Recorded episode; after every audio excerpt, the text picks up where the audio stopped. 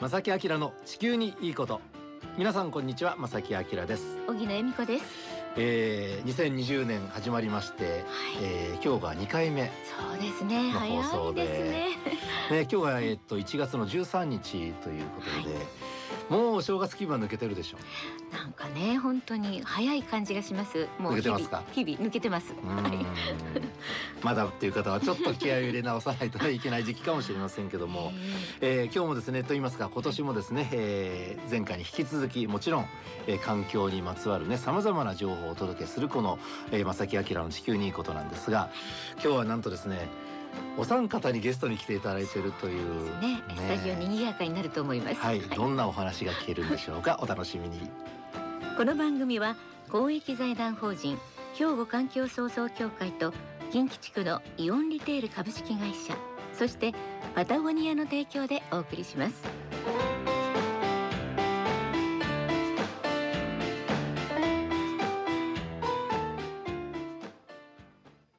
兵庫環境創造協会地球温暖化防止自然環境の保全再生子どもたちへの環境学習など皆様と共に身近な暮らしの中で地球環境を守るための取り組みを進めています。人と自然が共に生きる21世紀の豊かな環境づくりを兵庫環境創造協会。えー、早速ですがね、えー、今日お越しいただいている3名の方ねゲストをご紹介したいと思います。はい、まず NPO 法人ピースネイチャーの代表理事 CEO でいらっしゃいますマハラム・イナンルさん。そして奥様の忍さん。えそしてですねもう一方はもう本当にこの道52年というあのベテランの方なんですがあの兵庫県世界青年友の会という会があるそうですがそちらの会長で岡本浩二さんお招きしています。よろしくお願いいたします。お願いしますさてまずはじめにそのね、えー、NPO 法人ピースネイチャーの代表マハラムさんなんですけどもこれはあの神戸で、えー、まあ展開している団体なんですが、はい、えー、マハラムさんどういう団体って一言に言ったらよろしいですか？まあ国際延票なので、えー、38カ国の国籍メンバーいますので、うん、国際学校または企業の方もメンバー多数いますので、はい、神戸の北区の大蔵で地域の方たちにお世話お世話をいただきながら、はいえー、農地をまた六甲の山の方の,、あのお世話してる団体ですね。あのそもそもこのピースネイチャースタートは何年ですか？そうですね、2003年。2003年から。その前は国際学校ですとか。はい大学と一緒に環境活動とか、ビーチクリーンアップとか、最初そういう活動をしてたんです。はい。フォーラムとかセミナーも含めて共同で企画したりやってました。なるほど。まあそれが人材育成とかも含めてということですね。そうですね。ああなるほどね。それでその子供のあのアレルギーのことがきっかけで。はいこれ一つのきっかけだったんですけど、もう一つは実は、えー、三田で ALT Assistant English Teacher をやらせてもらった時、えー、小学校6年生の人たちに話した時あの男性も女性も座っててそれで女性たちはそのミニスカート座ってる人もおったいたので、うん、えー、多目的ホールでカーペットのマットの上に座るんですね。はい、でパンツは見え見えあったんですがでこれは良くないちゃんと座りましょうって私は叱って怒って言ったんですが、うん。うん、普通に戻るけどまたボヨーンと治らない。で優しく言ってもなかなか治らなくて、うん、ところで、えー、その時期にあの私の秋デスケンはそのスポーツクラブでこう切れてこう足は痛かった。えー、秋デスケンを切りなテコンドーでね。テコンドーの道場で切ってそれで痛かったので、その時はその多目的法で正座で座った。はい、で正座で座った瞬間に数秒以内に33456秒以内に全ての生徒たち全ての生徒たちをもう迷路を見てチュチュチュチュチュチュみんな全て正座に座りました。あら。でしかも誰一人もその姿勢を最後の授業まで一人も崩すことをしなかった。正座でずっと最後までいらっしゃってそれはバハラムさんが正座をしたのを見て、うん、あそうしなきゃいけないんだって気づいたという。で私の言葉はそれほどパワーはなかった、うん、だけど行動アクションを、うん、あこうしたらいいなっていうことを生徒たち素直に素直に受け取ったんです。なるほど。でそこは私私に一つの自分の人生において一つの体験というか、まあ、勉強？逆に私を勉強、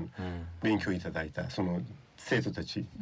なるほど教えられたっていうなんか経験なんですね。要するに口頭とかをやりなさいしなさいではなくて、行動することによってちゃんとそれは分かってくれるということなんですね。を真似てくれるってことですね。百聞は一見にしなさ素晴らしい。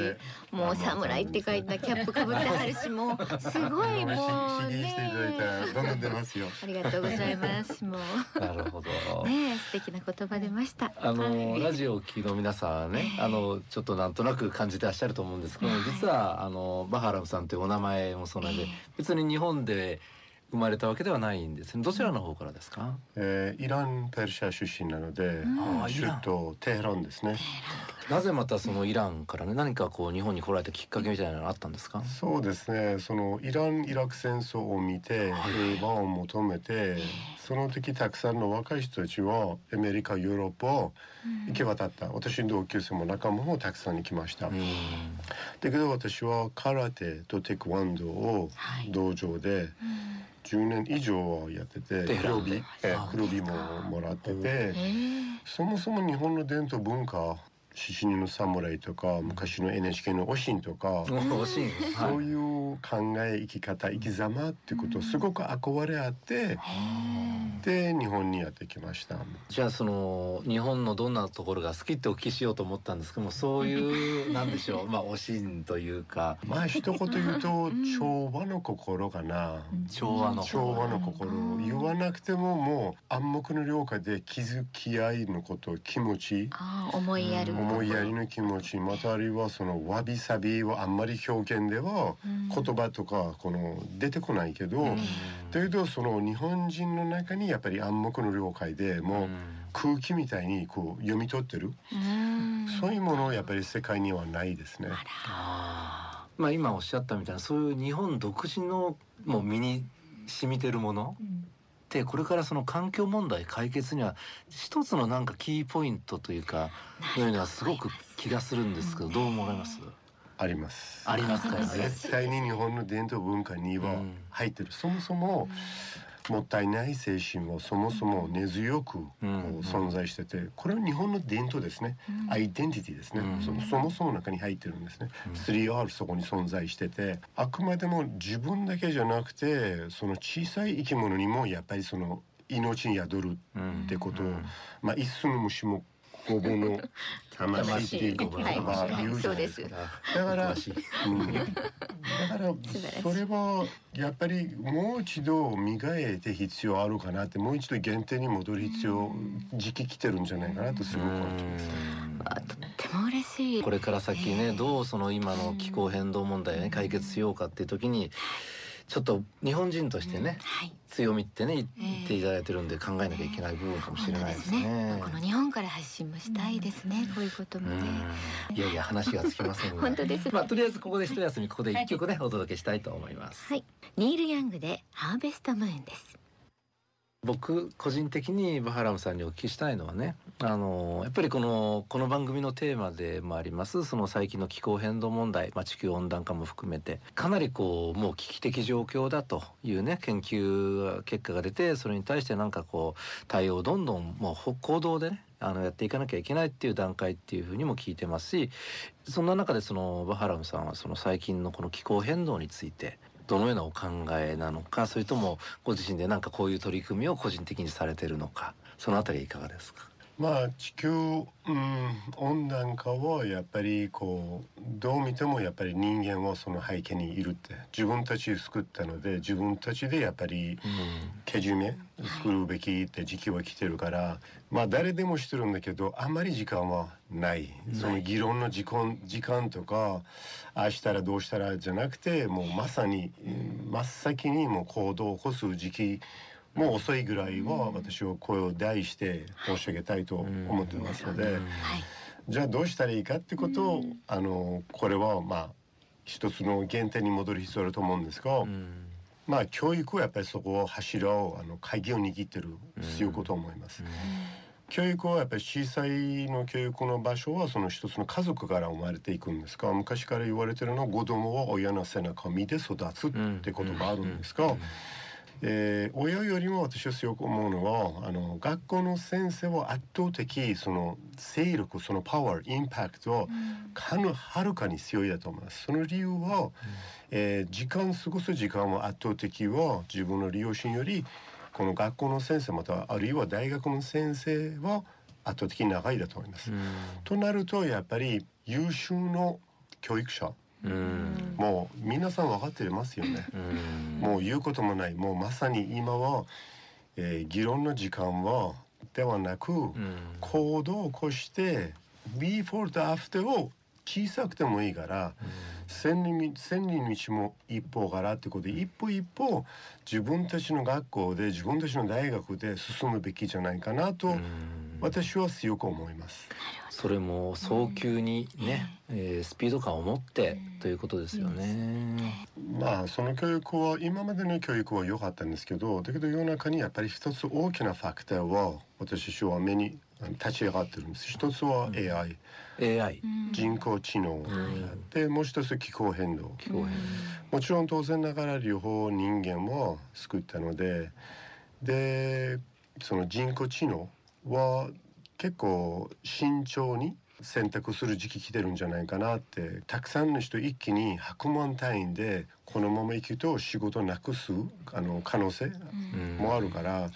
だからその気候変動も AI も含めてやっぱり私たちの教育その根本の土台はもう一度ゼロベースで座ってもう一度時期来てるんじゃないかなって今までのその常識でなく、これから新たな常識をそのしかもこの日本人そう思ってるから神戸の人たちでこう思ってるじゃなくて、世界の人々たちは一つの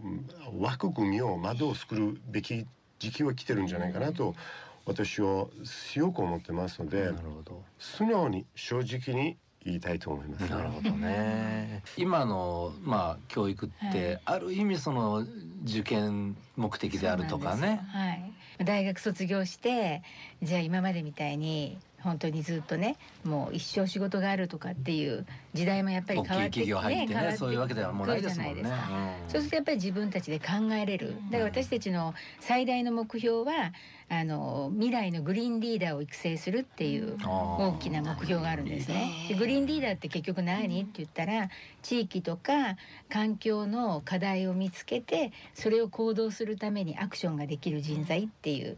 テーマを、まあ、あの置いてるんですよ私、まあ、大きいんですけど、でもだからこそそういう地域とかそういう自然の中でできるだけ、そのよく彼が言うそのアウト・オブ・カンフォート・ゾーンっていうね、そこから抜け出す、その居心地のいいところから抜け出してチャレンジするっていうその体験ができるようなワークショップをいろいろ提供してでその中に、まあ、日本人だけじゃなくて外国人もいっぱいいるので、まあ、グローバルなね勉強も一緒にグローバルスタンダードで考えられるような未来の子どもたちが、まあ、あの育つことがゆくゆくはやっぱり将来のね環境を守る。っていうことになるんじゃないかな。付け加えると、はい、やっぱり学校はその大学も言ってみたら一つハゴですよね、ハゴの中で予定とか計画を立てたら大体99%、ほぼ100%、ほぼほぼ100%を思うようにいくんですね、で自然の中では思うようにいかない時は逆に多いですね。多いですよね。となると自分たちの脳みそをどうやってそれを合わせるようにちゃんとできるように仕事とかその目標を達成できるようになっていく時によってもちろんチャレンジもあるし失敗もあるから。昔昔から言われてるのは失敗は成功の あのね先生みたいですね。ね。ちょっとこの場所は申し上げたいんですが学校の名前で言えないんですけどすごくスーパートップトップレベルの神戸の学校なんですがこれ生徒たちに話しました。失敗は成功のもとって皆さん分かってた言ってたんですけどだけどそもそも謎ですね、うん、学校の中では失敗は対象外ですね。そもそも、失敗はさせない、あのリスクは取れさせない、だから今までの常識はそこはやっぱり変える必要あると思うんですね。うん。なぜならば彼たち学校大学卒業したら世の中に出てくるから、うん。出てきたらやっぱりいろんな課題問題もあるからそこで失敗も当然あるんですよ。ありますよね。ね。え本当に。学校は訓練の場所あって、うん訓練して自然もそういう流れを、そういう環境ももうすでに線も全てうん。整ってる、ね。しかも日本の農村でそういうその志生き生き様とか考えもそこで存在してるから、そこでいろいろ体験できるんじゃないかなと私は確信しています。あのーハラムさんねこの P&N はこれから先もいろんな、ね、計画予定があるということでそのあたりのお話をしていただけますか？えー私たちは神戸の北区で一つエコビレッジを作っていこうってその目標を持ってますので、はまあ、まず自分たちのお家、あうん。のファームハウスからうん。この一つモデルケースを作っていこうってことでやってるのでもちろん当然ながら一人の力一つのグループ団体の力だけではなく地域の方の協力もありつつ、うん。えー企業大学国際学校も含めてこの多様性をうん。持ってきて持ちは持ちやっていうんですけどそれぞれのアートとか音楽とかん。も含めて、うん。デザインも含めて、えーものづくり文書づくり、うん。いろいろこう多様性を持っていきたいと思ってますので、えーその中で1月25日、うん。SDGs のアクションプロジェクトの一環として、うん。えー企業と大学と国際学校の生徒たちも含めて一緒にえ新しい運動を作っていこうということで、うん初めての取り組みをやっていこうと、この1月25日がスタートの日。そうですね。うん1月25日がスタートで、それでえっと3月の7日に植樹があります。あらそうですか。はい。もう3土曜日です月の予定までもあるんですね。そうですね食事はどこで？環境岡本の小倉神社の方に登って歩いておよそ40分のとこうろに、ん。はいこれが3月7日。ね。はい。他には何か？他にはえっとインターナショナルウェメンズデーがその日に。同じ日。同じ日に。はい午後からあります。ので、ありますね食事を終えてあの終わったらそちらの方にもちょっと顔を出そうかなと。思ってます、それはどんな会なんですか？それはあのグローバルな女性の外国人の、えーも含めてはい。いろんな国の女の人たちのエンパワーメントですね。うんなんかあのインターナショナルデーっていうので、はい、イベントがあります。国際婦人の日ですね国。際婦人国際はい婦人の日。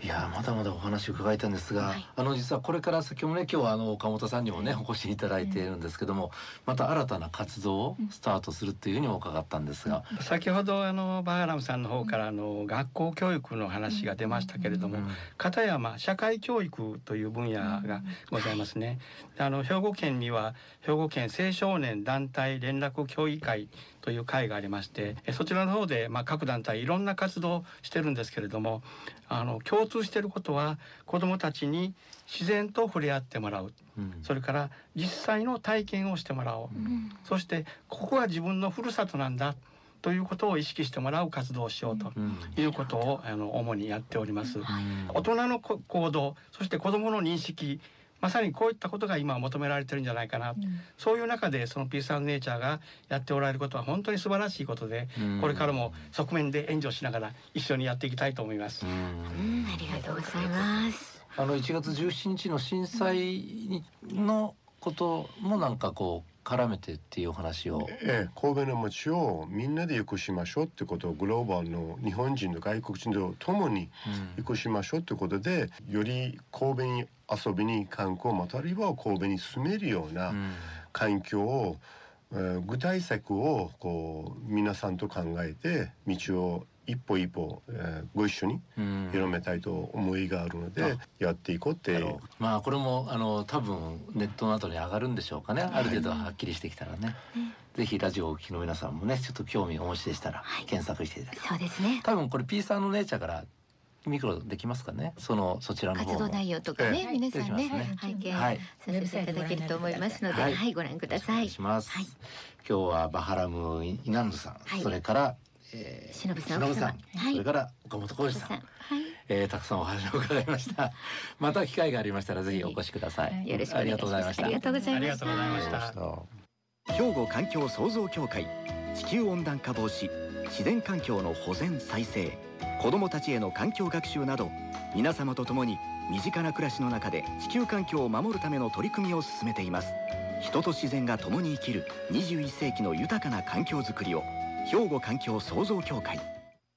さて今月もですねもちろん皆さんにプレゼントねあのーありますね。はい、ご紹介したいと思います。はい、はい、もう今月2週目になりましたけれども、はい、あの真空ステンレスボトル320ミリリットルね、こちらの方プレゼントしたいと思います。はい。はい、あの色もね、あの5色あるんですが、うん、はい、始めよう地球にいいことなんていうね、あのコメントも書いたメッセージもあるようなね、素敵なはい、えー、これエコ兵庫 .jp っていうね、あのあのこの後もご紹介したいと思いますけれども兵庫環境創造協会のねホームページがすぐ見れるそういうあのアドレスも書いてあったりしますけれどもね。はい。これは5名様にプレゼントですね。はい。ぜひね、応募してください。お便り含めて、えー、宛先はこちらです。はい。おはがきお便りの場合は郵便番号650の8580ラジオ関西正木明の地球にいいこと。またファックスでは078-361の0005またメールではまさきアットマーク jocr.jp こちらまでどしどしご応募ください。え兵庫環境創造協会ではこの番組についてのアンケート調査を実施しています。アンケートにお答えいただいた方からあ抽選でですね10名の方には真空ステンレスボトルをプレゼントします。詳しくは兵庫環境創造協会のホームページをご覧ください。兵庫環境創造協会のホームページはエコ兵庫 .jp または兵庫環境で検索してください。兵庫はひらがな環境は漢字で入力していただくと出てきます。兵庫環境創造協会からのお知らせでした。ということで正木明の地球に行くのはこの辺でお別れいたします。ご案内は正木明と。小木野恵美子でした。それではまた来週。さよならこの番組は公益財団法人兵庫環境創造協会と近畿地区のイオンリテール株式会社そしてパタゴニアの提供でお送りしました。